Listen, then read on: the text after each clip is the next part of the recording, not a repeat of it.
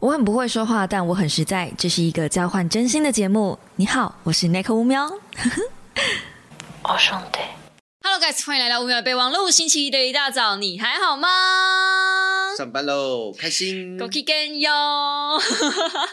好啦，那因为今天是聊小说，所以我觉得小说只有我一个人聊会相当的尴尬。我知道啦，就是就是就是就是会不知道讲什么，然后嗯，就是自己一个人念故事一样。对，就就像老公聊漫画也会拉我一起聊嘛。这倒是。你要不要趁机宣传一下你的节目？好了，我我的 podcast 也开了啦，嗯嗯，叫做漫画一起聊，然后画是那个讲话的话。对啊，目前在 Google、在 Apple Podcast、在 Spotify，嗯，以及三号上面都有，反正就同步分享出去啊。你们有兴趣订哪边就订阅哪边吧，最好是全订一下。最好是全订一下，对。那因为这个节目呢，是我跟老公一起聊天，对，所以叫叫一起聊嘛。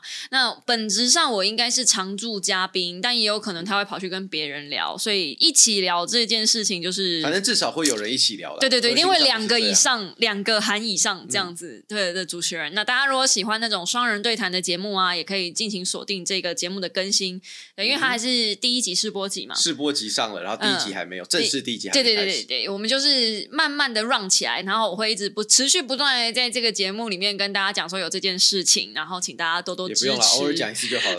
哦，这样子啊，然后老婆有资源不会帮你，我脸皮薄。啊，阿内啊，呵呃，那么今天呢，我们要来聊的这一个小说呢，刚好跟渣男有一点关系，所以我就托了老公来。刚我啥毛事？没有，你对渣男比较了解啊。哦，这渣屁啦，山东你个毛！不过你要想啊，小说里面有渣男很正常啊。为什么？那因为就像小说就是会演一些这种，就是就小说一定需要渣男吧？尤其这种故事性小说，你才能推动剧情啊。一个好男人推不动剧情啊。不是有渣男就是要放绿绿茶。哦，是这样。是你要放一个搞事的人。你你你你的童年发生什么事？故事要发展就是要有搞事的人嘛，总是要捣蛋的那一位。好，那今天我们要聊的这本书叫做《宾客名单》。这本书是二零二二年三月高宝出版社呃提供给我的书籍。然后我相信编辑一定以为我忘记这本书了，但是这本书一直在我的床头。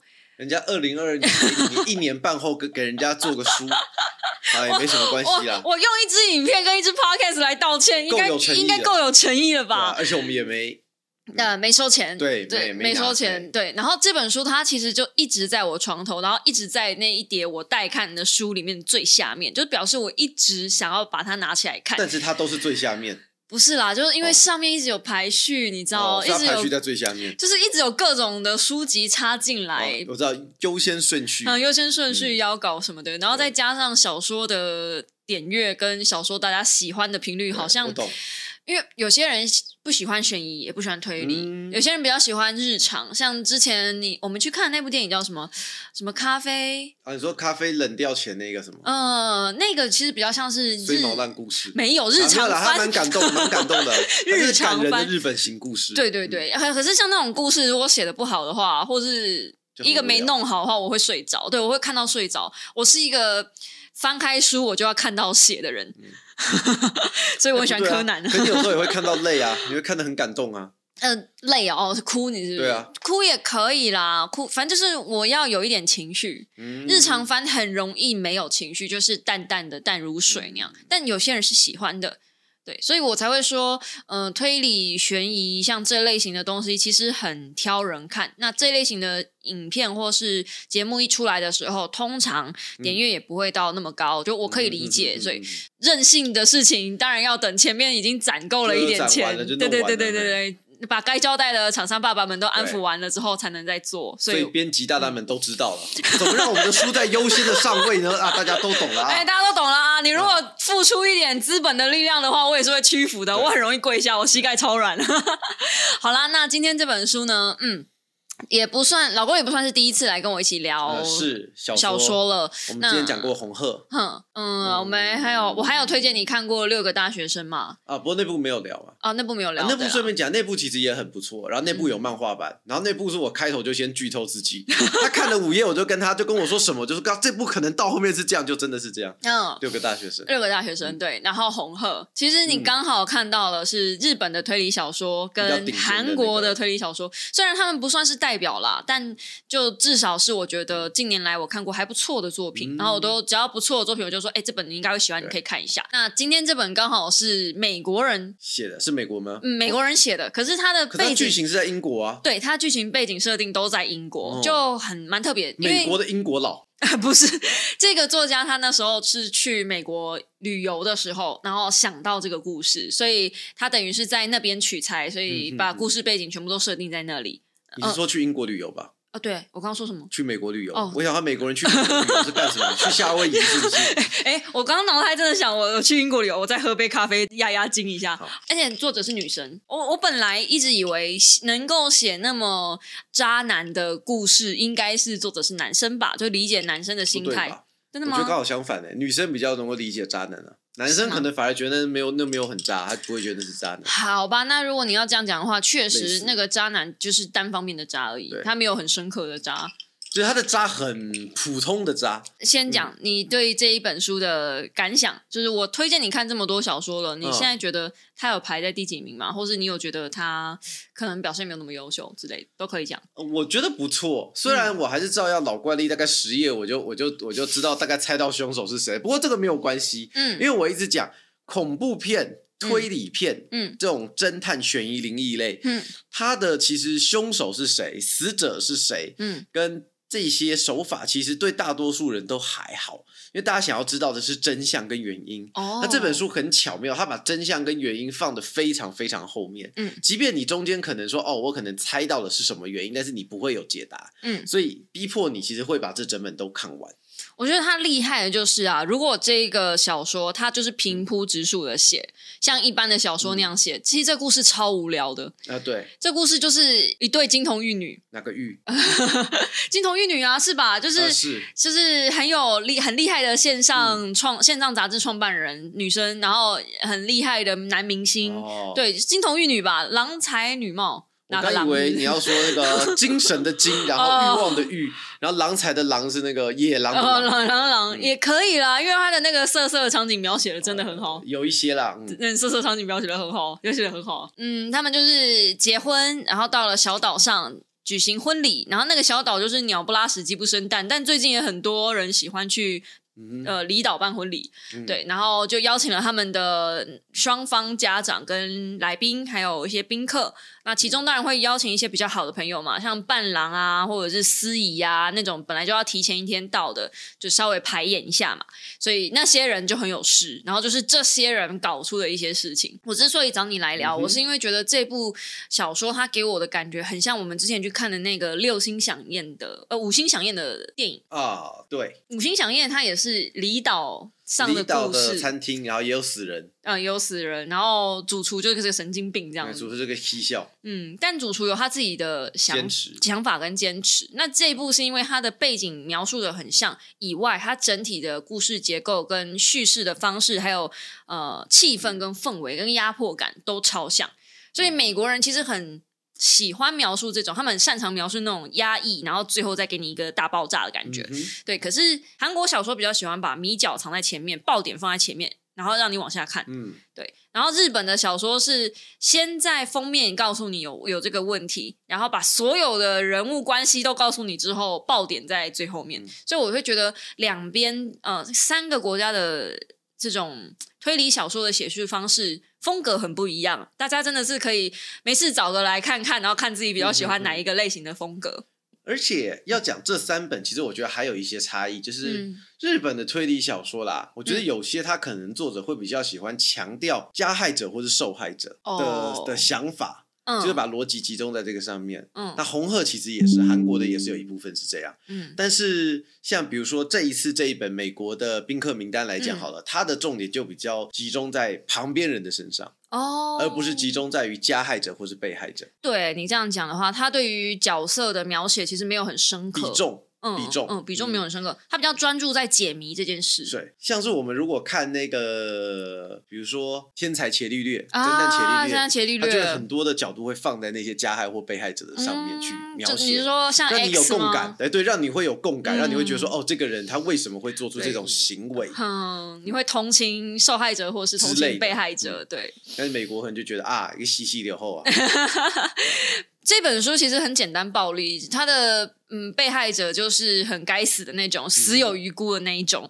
对，然后全全部的人其实都有杀害他的理由，而且你单纯看呢，我觉得这本小说它厉害的地方是，它并没有一开始告诉你哪一个人很该死，因为如果你只是看前面大概到一半吧，你会觉得这每一个人基本都很该死啊，然后每一个人都有嫌疑，每一个人好像都有伏笔，所以你真的要看得很后面，我我真的到最后几页我才找到。呃，就是凶手是谁？我就是看到最后那边的时候，我想说，这个八九不离十死掉头应该就是他了吧？如果不是他的话，应该没办法了吧？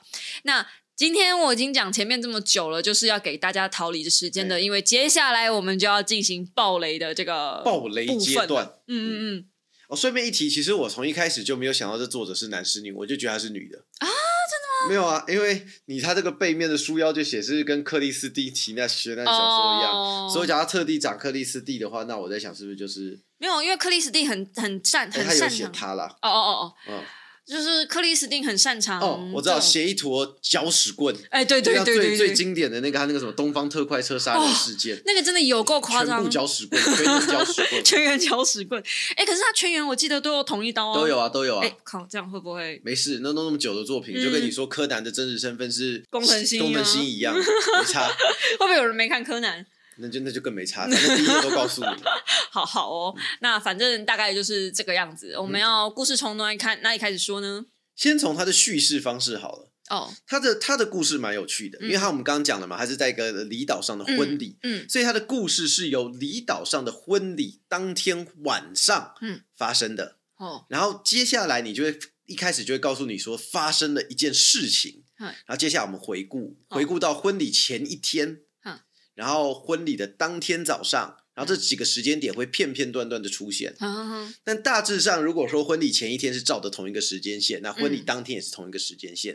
可是你会看到每个人不同的反应。简单讲，它就是群像剧的写法。群像剧对。有人不知道群像剧就是说，比如说有 A B C D E 五个人，那第一段就是以 A 的视角来写。不用啊，那个假面女郎就是群像剧啊。我怕他们没看嘛。哦，最近这么行，大家应该看一下。对，所以群像剧就是你会觉得每一个人里面有他的故事，然后到最后一刻你会发现，哎，原来。A 故事里面的谁其实是 B 故事里面的谁，然后 B 故事里面的谁其实又会跟 C 故事里面的谁，他会串起来，他最后会串起来。所以群像剧最好看就是演在最后串在那一刻，才发现原来每一个人之间都有关联啊！这种剧本写不好的时候，就是我到底看的什么？对，可是我觉得他处理的很好。他处理的很好，他处理的很好，他算是我近年来看过蛮标准、蛮好的一个群像剧的推理小说。因为群像剧同时你要写推理小说，它的埋梗很容易到最后会忘记收，或者是收的不合逻辑。可是它的逻辑线基本上都是顺的。对，那这个故事如果就是按照时间线讲的话，其实超级无聊。就男女男女主角基本上就是办了一场婚礼，邀请他们双方的家长跟朋友来参加。然后他们的朋友呢，其中一个女方的朋友叫查理，他带了他老婆来，老婆叫汉娜。那查理跟新娘其实有一点点旧情。那这个旧情让他的老婆觉得有点不太舒服，就觉得哎，你怎么跟新娘好像过度亲密？岂止旧情啊，他们两个还坐在大厅的沙发手摸来摸去。哎，你如果跟这样子的话，我应该是对不一刀劈死他。对，但我我说的渣男其实不是查理，我虽然查理也很渣，呃，查理也嗯不不遑多让啦，对，查理也不遑，但查理的渣只是一般通指的渣，就是我们一般认知渣男的极限大概就这样了，但是。是新郎，就是我们的威尔吧？哦，威尔，对对，新郎，我们的威尔呢，他的渣呢是已经突破天际，好吧？这世界上不可能有这种人，如果真的有这种人的话，他应该被千刀万剐这种地步，不是他背叛了新娘这么简单而已。那我们是不是应该先来介绍一下每一个角色？哦，刚刚你介绍了查理嘛？嗯，你介绍了。然后他的太太叫汉娜，对对。那我们一个一个来讲，他们曾经发生过什么事情？好了，好啊，好啊。好，那查理的部分，他就是认识了你刚刚讲的新娘嘛，朱莉亚，他认识新娘。那跟新娘之间就是关系很好，好，超级好闺蜜啊。所以我就跟你讲嘛，男女之间哪有什么纯友谊？笑死！不是，那是他们的关系，你不能这样子。哦，好了好了。那查理呢，曾经有跟新郎一起参加过单身派对哦，然后回来时候就是显得心事重重。嗯啊，大概新郎到这边，嗯，那我先讲那个查理的老婆好了，汉娜。那汉娜呢，她就是跟查理之间有两个小孩，嗯，然后她基本上就是过着有一点婚后太太的感觉吧，每天忙着照顾小孩，哦，然后忙着工作，然后没有跟查理的关系没有很好对啊，就没有性生活啊，对，就没见过跟查理关系没有很好，然后喝什么喝？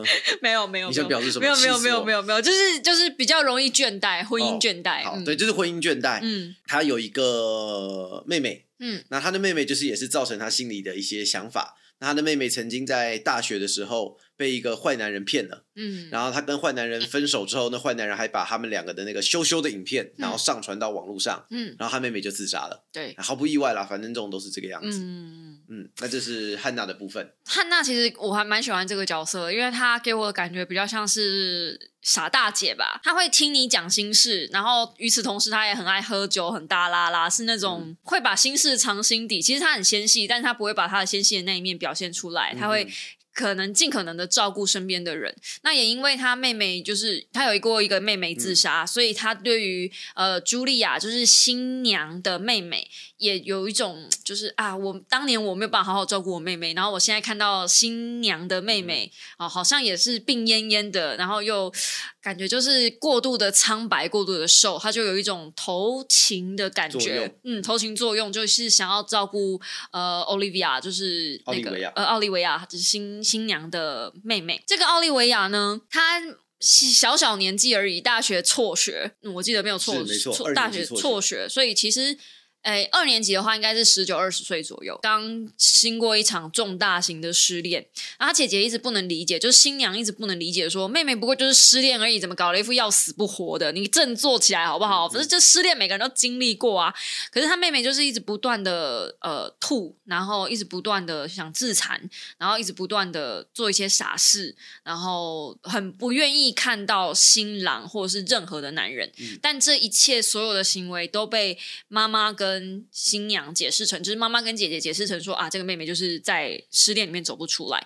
真正唯一有放下心房去关心她的人，就只有汉娜。所以我对汉娜的好感度超级高。然后与此同时，我也真的很心疼 Olivia，我真的觉得好可怜哦。那她为什么会这么难过？我们也要补充，因为这个其实哦好剧中就知道了啦。嗯嗯他这么难受，原因是因为他其实经历两段恋爱。嗯。那第一段恋爱呢，就是他们学校的一个男生，那后来跟他分手，他就有一点走不出来，所以他在网络上又交友认识一个男生，嗯，他那个男生更渣，然后跟他玩一玩之后，汉娜就怀孕了。哦，对不起，不是汉娜就怀，奥利维亚，奥利维亚妹妹就怀怀孕了。，对，然后后来那个男生就根本没消没息的，哎，我觉得这真的很过分哎、就是奥利维亚其实有传讯息跟他讲说我怀孕了怎么办，然后都不接啊，讯息都已读不回啊，然后他有看到他在打字，就是打字有那个讯息，可是就没有送出吧，好渣！你敢这样对我，你就死定了。我才不会好？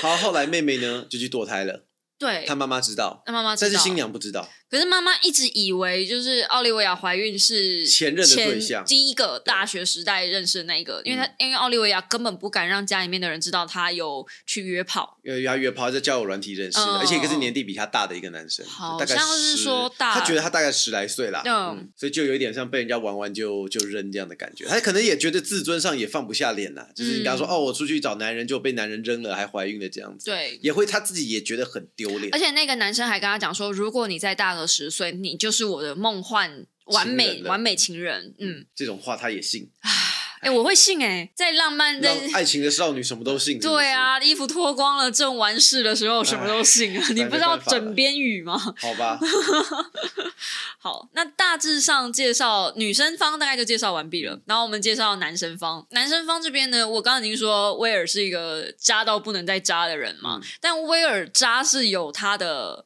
呃条件所在，因为他是公认的帅哥。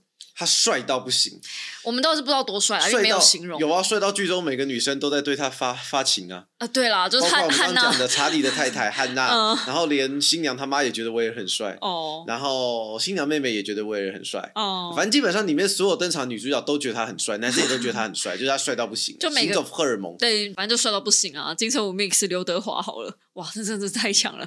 好，反正就是类似像那样子。那因为他这么帅，所以他饰演的第一个节目马上就被人家就是关注了。他他是一个野外求生真人秀、真人实境秀的主持人。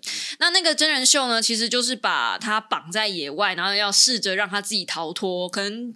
救生组呃节目组会给他一点点道具吧，然后他要想办法在外面活下来。这样，当然懂节目的人就知道，那个旁边有人在拍，一定。多少有 C 啦，但是大家还是喜欢看那种帅哥，然后流汗啊，脏脏的啊，然后肌肉啊，阳光下闪耀啊，汗啊，嗯，然后他的人格魅力肯定又很强吧？对，可能人格魅力又很强。然后这个节目当初本来应该是要跟强诺，就是他的伴郎，第一优先伴郎，也是唯一的伴郎一起主持的。可是强诺那时候好像就是被节目组拒绝。至少他是这么认为的，然后他就说他一直觉得强东就有点自卑，就啊那个威尔选上了，就他没有选上这样子，然后就一直拿一直有点点有一点点酸对这件事情，对，而且严格讲的原因是因为这个主。这个节目是强诺提案的哦，对，他跟那个威尔提案说：“哎，我们这个节目好像很有趣。”嗯，所以威尔就带着他一起去找了节目的制作人。那讨论开会完之后，那节目组就觉得可能威尔比较帅啊，强诺不够上相，大大的太憨了。嗯，这就跟他讲说啊，你不适合，所以后来强诺就没有上了这个节目，然后威尔就靠这个一炮而红。对，嗯，强诺的在书中的描写比较像是体育奖学金的学生，所以在我的想象里面，他应该是就比较肌肉型，然后比较对比较粗犷一点点，跟老公比较像吧。嗯，可 能但应该会比我在更大只、更粗、再粗犷。因为在我的心中，威尔应该是比较奶油的那种男生。然后强诺可能就是比较粗犷一点、比较 man 一点的，所以呃，随着剧情的演进，会知道其实节目组并没有排斥强诺。节目组那时候一开始的想法是有威尔这样子稍微偏奶油一点，吸引女性观众，也可以有强诺这样子稍微 man 一点点的，吸引男性观众，这样子搭两个人搭在一起会很好。所以节目组一开始是想要两个人都用的。那至于为什么没有两个人都用呢？因为呢。威尔有一个经纪公司，所以事实上中间的传递都是先给威尔，然后威尔再去告诉强诺。对，所以呢，威尔因为怕强诺抢了他的风采，跟某个原因，所以他就跟强诺说：“没有哎，其实制作组没有想要你。”哎，哦，那这件事情为什么后来爆出来呢？那也是也是他们自己底比尔啦，就是他们在邀请名单的时候，把那个节目的制作人也邀请到岛上了。可是正常来说，你。你结婚，你不会想对啊，一定会邀一下老板，就刚好巧合下让他们两个碰头，就把这件事情的真相爆了出来。对，那至于另外某个原因，他不想让强诺上来的原因，等一下我们会再提到。OK，好，反正先强诺到，呃，强诺到这边，反正强诺你知道他应该超级不爽，因为强诺其实很想要上上这个节目，威尔也知道，然后跟制作人聊过之后，发现制作人也知道自己说错话，制作人也知道，也很喜欢他，其实。对，因为强诺是最专业的那个。哦哦哦，强诺跟威尔比较起来的话，强诺应该比较有野外求生的的那个经验，因为他平常的工作就是在做攀岩的。哦，对，他是攀岩教练，对对对，所以他比较有这方面的。经验就就就哎，这也难怪威尔不想要让强诺到他的节目了，可能会抢他的风采，就是会让强会让威尔看起来像智障。好，然后剩下的几个人呢，就是会有四个威尔的高中同学，那基本上这四个高中同学都是来打酱油的。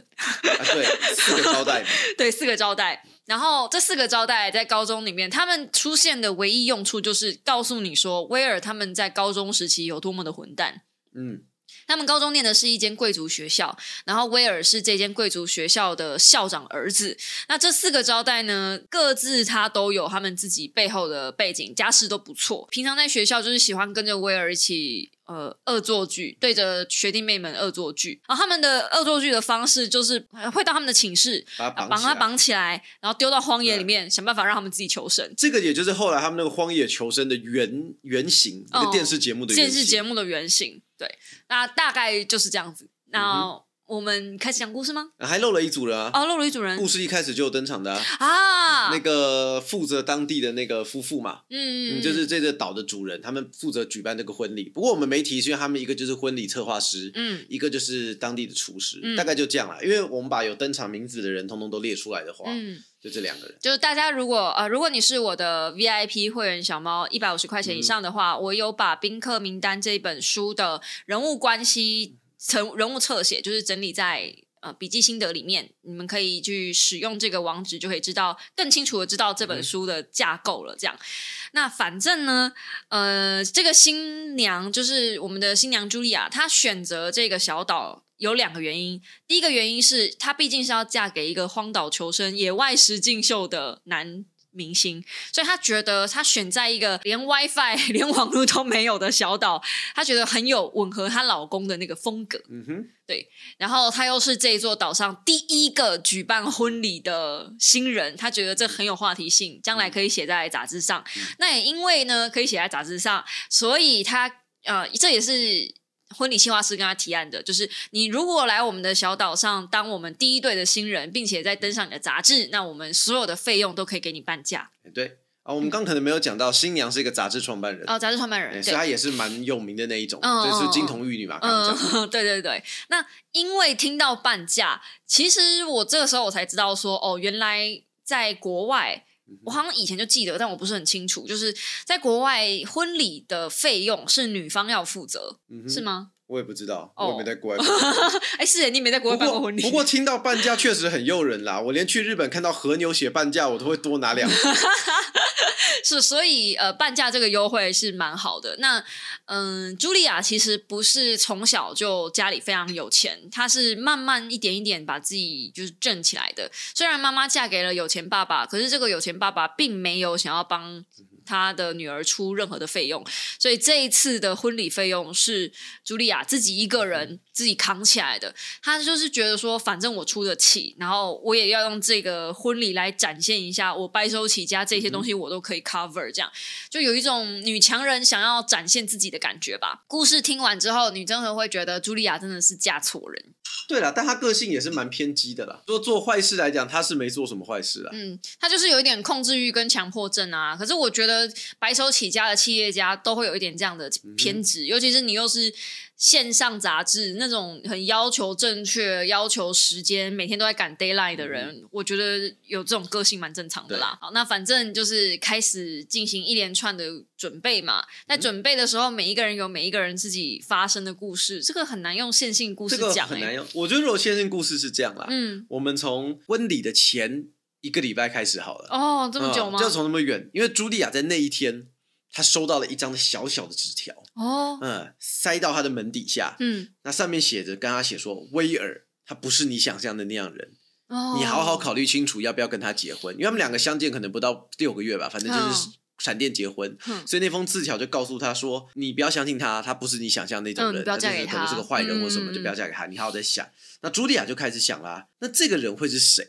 因为你能直接塞到我的门口，代表你一定知道我住在这里，嗯然后你也知道我要结婚，所以你是务必跟我很熟。嗯，所以朱莉亚就想说，这个人一定会出现在当天的宾客里面。哦，对，所以在整场婚礼里面，其实茱莉亚其实一直抱着一个很紧张的情绪，嗯然后到底为什么？嗯然后很多时候她也觉得哪些地方怪怪的，嗯就是她越看，就像我说，她说你说她可疑，她就越看就觉得，哎，这个人好像是不是真的有点可疑？嗯嗯嗯，那我觉得所有一切的高潮应该是在他们在床上发现海藻，海藻。嗯嗯，男生当然会就是喝喝酒啊，嗯聊聊天，打打屁啊，然后他们就会回味当年高中时期发生的事情啊。高中时期他们不是就是喜欢恶作剧，把别人绑到丢到海、嗯丢到森森林里面之类的嘛。然后这时候他们就说，他们想当年他们也只有出过一次事，只有一个人死掉，其他人嗯都。都没事，这样。然后这个时候，强东就说：“哎，大家不要再一直聊当年了啦，一直聊高中时期好无聊，我们应该放眼未来啊。嗯然后这时候，强东就拿出他的那个啤酒，威士忌，哎，对，他的威士忌。他说他自己要辞，已经从工作上离职了，然后他准备他自己的威士忌品牌。然后大家也都哦，就是哦，这是好消息呀、就是试喝他的啤酒，也就哎不错啊，这样子就往前看了。这样 move on。大婚的前一天，就他们两个人在躺在床上嘛，然后新娘一进到。床里面就被海藻吓到，他就说这真的是一个很恶劣的玩笑、哎，超无聊，而且又很恶心。然后他们那个小岛动不动就狂风暴雨，所以很可怕。然后也没什么太多的电力，大部分的那个都用蜡烛什么的。反正就是到底谁抽风了会想要去那种地方结婚呢？但总之新娘就被吓得不要不要，然后新郎就想办法安抚她，就是说这个是他们哥们之间的一个玩笑话嘛。对我觉得从这边开始比较有线性故事。的的那个，嗯，嗯因为前面其实就在铺陈人物背景，就是我们刚刚讲的那些，嗯我们都讲完了。好我们都讲完了。好，那那新新郎就想要去警告其他人不要再这样子恶作剧。嗯对，那他与此同时，他特别交代强诺不要乱讲话。你应该不会让我出糗吧？这样子，然后强诺就说：“哎、怎么会？我是你的最好 buddy 啊，我是你的伴伴最好的伴娘啊，伴郎呢，就是你可以相信我这样。”然后他们就说好。结果在强诺上去演讲、上去致辞的前几前几分钟，就刚好发生了我们刚刚讲讲的那个，个，他知道了，其实当年威尔是故意不要让嗯他参加电视节目的事情。对，然后他就 k 笑了。强诺就决定，好，那你你不给我，你不不给我机会，我也不要给你面子，所以他就在台上开始大放厥词。嗯 具体讲了什么，我有点忘记哎。但是你可以理解啊，强诺是在那个悬崖的边缘试探，他没有真的把料爆出来。嗯他就是说，哦，我当你是我很好的朋友啊，可是你怎么对我了呢？啊，相信大家一定更喜欢看到他吧，不喜欢看到我这件事情。嗯哦，他还有讲到一个重点，强诺呢，他有一套。因为伴郎嘛，伴郎通常有一套西装，很好看的西装。那强诺故事开始的时候，把他忘在家里，没有带来。嗯那因为强诺很大只，嗯然后所以他在现场穿的是威尔的西装，嗯这是他的那个就是男新郎的西装。嗯，那新郎要穿得上就很好笑嘛，就很像。就很崩啊嗯。那他在台上的时候还另外讲这件事情啊，你们知道哦威尔是个多么吝啬的人吗？吝啬到他连西装钱都不帮我出。威尔带着这个强诺去选西装，哈选完之后要八百英镑。换成台币大概三万多，他就站在那边看，然后威尔在那边看，也没有打算要帮他出的意思，可是是威尔带他去挑的，威尔就说这一家的西装很棒，很棒，他说嗯希望他穿这一家，嗯而且重点是威尔当下很有钱，嗯。嗯，强诺真的还没有钱，而且他还因为一些原因，他当时工作被辞退了。嗯。他对这件事情很耿耿于怀，所以他买完西装，隔天他就把它退了。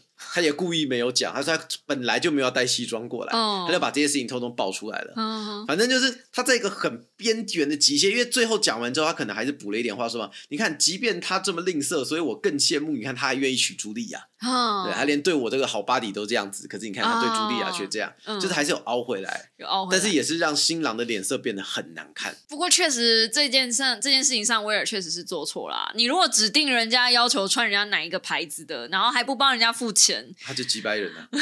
你们故事不都开始就说这个几就百人吗很过分。我真的觉得威尔这样真的不行哎、强诺这时候就吆喝吆喝他的那个其他的招待，就他们那几个好朋友说，哎、这个时候应该要继承我们的传统，嗯然后就说着就把威尔绑去。岛上的一个小洞窟里面绑起来，然后就真的要把呃威尔丢在那个洞窟里面，想办法让他自己逃生，这样子。对，那新娘的脸色当然是不是很好看啦。那这个时候呢，就是强诺就在那边跟他促膝长谈嘛，就是说我知道了你那个暗中冲康我的事情，你怎么可以冲康我呢之类的。然后这时候就爆出了一个另外一个大八卦，嗯嗯其实这个大八卦，大家看到中间也都知道啦，就是他们以前在高中时期玩那个野外逃生的时候，嗯。就死过人嘛。嗯。那死过人的那次原因是因为呢，威尔是校长的儿子，嗯。所以他知道考卷放哪里，嗯。他就去偷了一份会考的考卷放在房间。嗯。那当时呢，他们有一个学弟叫做边缘人，嗯。那个边缘学弟呢就很崇拜威尔，嗯。那他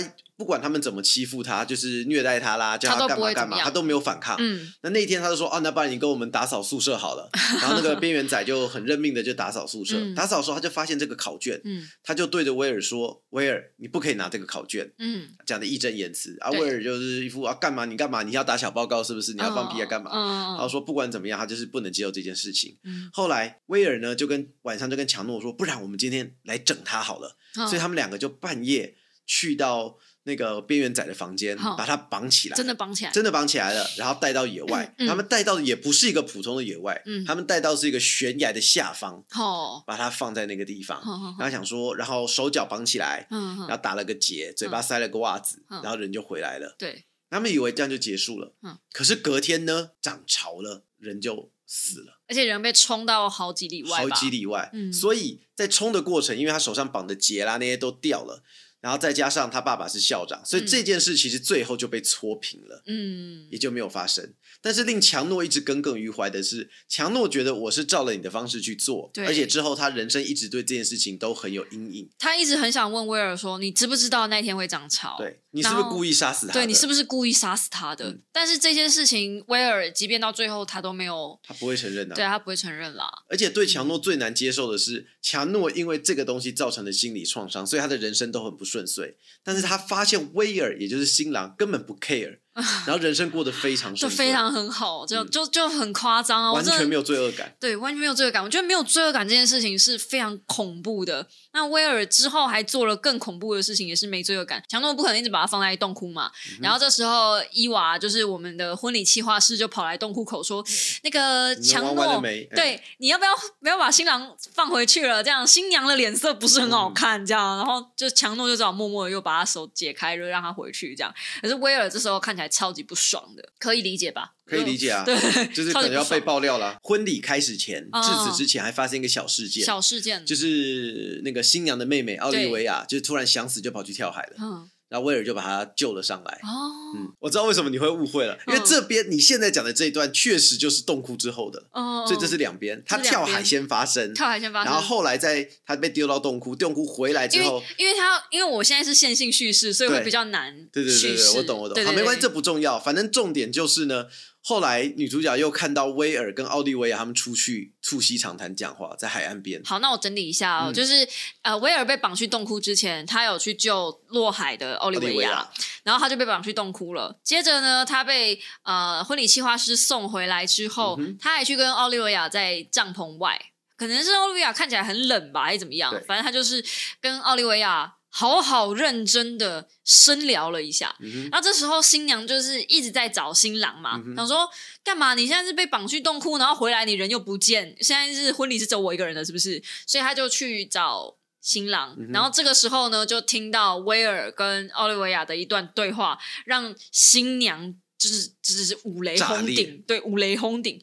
原来那一张纸条告诉他说，威尔不是你想象中的那一个人。这张纸条是奥利维亚写的。奥利维亚一直很想警告他姐姐，可是又不知道怎么开口，因为他相信威尔跟他讲的话。他威尔跟他说，如果你把真相大白了，那伤心的会是茱莉亚。然后他又不想伤害他姐姐，所以他最后就只能选择隐忍，因为他确实是看到他姐姐跟威尔在一起很幸福。嗯，那为什么奥利维亚会一直叫威尔，就是为为什么会一直这么抗拒威尔呢？原来当年跟他约炮，不是当年，就那时候跟他约炮的就是威尔，哎，也就是他那个堕胎的那个爸爸就是威尔，而且威尔基本上是无缝接轨他们两姐妹，他会认识更正确来讲，嗯。不是无缝接轨，就是应该是说妹妹带着威尔去看她姐姐的展览，哼。结果他威尔一到现场，看到姐姐说：“哦，事业有成又漂亮，年纪又比她大，所以当下马上抛弃了妹妹，对然后就跑去跟姐姐在一起了。对，然后他还把这件事情在他的婚礼上讲的是一桩美谈，嗯，说要不是我那天怎么样怎么样，我就不会遇到这么美丽的人了。而且他到他们家做客的时候，还抱着奥利维亚说：“你好，你好，初次见面。啊！我那看到那段我好气啊，”我好气，真的。然后那时候奥利维亚心里面的想法是：你怎么能够装作不认识我？你怎么能演的这么不要脸？对，而且我们台湾政治人物都没他厉害。躲在岩石后面的茱莉亚听到这一段，她当然是很心疼妹妹，然后觉得新郎很王八蛋嘛。哦，这个时候应该还有另外一个，与此同时，就是汉娜跟那个在帐篷里面跟新郎的大学同学聊天，嗯哼，对然后这时候他在跟大学同学聊天的时候，才发现，哇靠，原来当年跟他妹妹交往。然后把他妹妹的性爱影片上传到网络上的也是威尔，哎，没错，他气到一个不行，正想转头就是找威尔对峙的时候，然后发现查理在地上跟人家打了一架啊，嗯然后很两个孩子的爸爸怎么能做这种事呢？然后这时候查理才坦白说，哦，他那时候在呃单身派对单身派对的时候被他们欺负，被他们霸凌，嗯然后他也坦白了，其实呃。他跟茱莉亚有有过一夜情，嗯可是那个发生的时间点不是他们小时候，是他们已经结婚了，而且有了第一个孩子之后，是汉娜非常就是产后忧郁症忧郁症的时候，就是那时候汉娜非常状态非常不好，然后查理就想要找一个人安慰，这时候他就找到茱莉亚。哇，渣男 W 二人组。哦，我想起来了，嘿怎，样？没有，我就说你小心点哈你。小心啊！我有小心杀猫。哦我想起来，你刚讲之后发生什么事情了？嘿嘿嘿，你刚刚这是这些这是这是两段在同时对对对，发生的嘛他因为是同时进行，节奏非常快。后来你刚讲到那个茱莉亚新娘就听到他们两个谈话，那后来茱莉亚是假装没听到，就跟他说、啊，那个威尔啊，我们准备该回去啦，你不要跟奥利亚维尔在这边晃啦。后来他们就回到那个帐篷里面，嗯就要切蛋糕，嗯然后切完蛋糕的时候呢，茱莉亚就直接把蛋糕往威尔的脸上砸爆，砸下去，那砸的非常的大力，哦那感觉是来真的。但是威尔也就不知道在海边他到底有没有听到他们的话，他也不确定。嗯嗯那这个时候的威尔呢，他就说：“好吧，那没办法，我去外面洗一洗。”那他去外面洗一洗，洗完脸之后呢，这个时候婚礼招待师就过来了，嗯就跟他说：“哎、威尔先生，我们那边刚好有个发电机，可不可以请你帮忙一起来处理？”然后呢，这个婚礼招待师就带着威尔走到了一条小径那边去了。啊，接下来呢，哦，我们就迎来了本座真正的凶手跟真正的杀人原因。嗯，我们刚刚前面是不是讲到边缘仔嘛？对，那边缘仔呢，是让他有一个姐姐，嗯，那那个很漂亮的姐姐，那时候嗯他们也常常调侃他姐姐，比调如拿他姐姐照片干嘛干嘛的。对对对对对，那这位姐姐呢？哎，就是我们的婚礼招待师了。嗯所以这一切都是他的计划。他他已经从把这座小岛改造变成是一个可以执行婚礼的地方，然嗯后到确认这座岛上其实呃有一些很恐怖的，就算陷阱吗？呃，？陷阱还有一些坟墓啦什么的，呃，不大的，反正就是有些沼泽是掉下去之后人可能就会窒息嗯的那一种，他是是都安排好，他确定这个地方嗯其实很不适于人生存，但他还是把它改造成可以执行婚礼，并且游说他们来这边参加婚礼。这所有的一切，他都铺成好几年了。嗯哼，嗯，就只是为了要把威尔干掉。我只能说，威尔那一段后面死掉收的太快，收的、很快啊他是收的超没印象。对啊，而且重点是捅下去之后，威尔就倒地嗯死了，然后婚礼招待师就回去了。嗯这时候强诺经过了，嗯强诺经过就发现有刀插着，他就把刀拔出来，嗯，然后他把刀子拔出来之后，就被其他来巡逻的人发现了，对所以他就成了凶手。对，他也不想辩解了，嗯因为他觉得是他跟威尔小时候，呃，高中时候杀了那个边缘仔，哦所以他一直觉得他的人生是罪有应得。对对对，他也是想要，可是确实啊，强诺确实也是杀了边缘仔，所以这刚好啊。对啦，你要这么讲的话，他不是有意的。对，他是一个凶手，一个帮凶啦，所以刚好。嗯对啊，就就嗯，然后最后故事很结尾，就是你知道的凶手结束了，嗯就差不多收尾，就就就就这样就 over 了。嗯，故事其实没有交代，呃，最后这个婚礼啦该怎么对办，大家所有人怎么样，没有，就是没有，就是警察来了，然后就对对对，就结束了。它其实是结束的非常仓促，嗯所以我对它的结局其实没有太多印象。我觉得这部这本书好看的地方是在所有人的纠葛，还有它的时间线安排。你这一个故事要用线性的告诉人家，还真不好讲，因为大家的故事，如果你没有得知所有人的前后顺序，还有他们的内心的一些故事背景啊，内心的纠葛啊，内心的一些复杂情绪啊，你很难告诉大家这个故事怎么办，就是为什么他会有这个反应，然后为什么这嗯这下这边突然变这样。那他的魅力也就是在于最后你才会知道说为什么奥利维亚这么排斥这些人，嗯为什么他会整个婚礼上就是这么惊恐。嗯那为什么强诺就是一直一直一直是这个样子？就是为什么一直好像对威尔好像是又爱又恨的又爱又恨，感觉？对，然后你也会知道说为什么茱莉亚一直这么紧绷，然后为什么那个四个死招待那么的屁孩，就都已经都已经成人了还这么的屁孩。嗯然，后为什么查理跟汉娜之间的关系这么的微妙、纠结微妙嗯嗯嗯。那所有的一切在最后其实都会算是会得到一个解答。我觉得反而这本故事是解谜篇的过程，我觉得还好。可是中间享受谜题的过程让我很、嗯很开心，所以我才会觉得说阅读的体验是好的。嗯整体啦，呃，它这么薄一本，其实看很快，如一果你天就看完了，对啊一我看两个晚上就看完。一天差不多，就是如果你真的有心，一下下就看完了。可是因为它的电影感很强，就是画面的叙事感很强，所以整个在看书的过程中非常能够沉浸在里面。对，建议大家在台风天的时候看，哇塞，就是可以啊，可以看。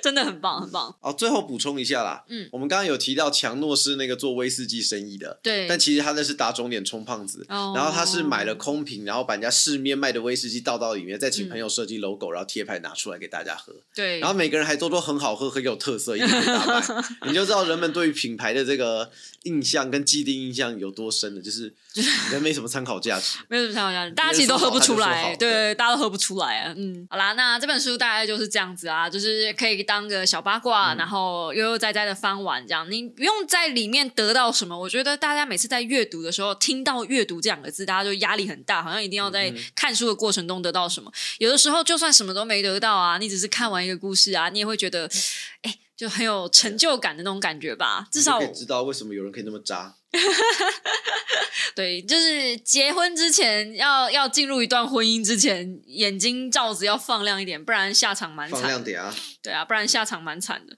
你想表示什么？我蛮惨的。嗯，我蛮惨的。哦好啦，我们就到这边告一个段落啦。那这个礼拜就介绍这本书给大家，希望大家喜欢。下个星期呢，我会讲一本虽然是理财书，可是它包装成小说，而且还改编成晨间日剧的一本非常传奇的书。还看得你落泪呢。真的看到我哭，然后我还一边哭一边一边一边然后我，然后。我就用另一个故事解释告诉他说：“你这个 故事能这样行哎、看。真的不行哎、你光看的你你角度 you 有 you 问题 you shut the fuck up！好了好了，那我们就下个星期同一时间五秒的备忘录再见喽，大家早安，拜拜拜那个故事，我跟你说，他真的是你你不要毁了他，你不要毁了他，真的，他就是感动的类型，真的，你你就你就闭嘴，好，shut up。你 shut up。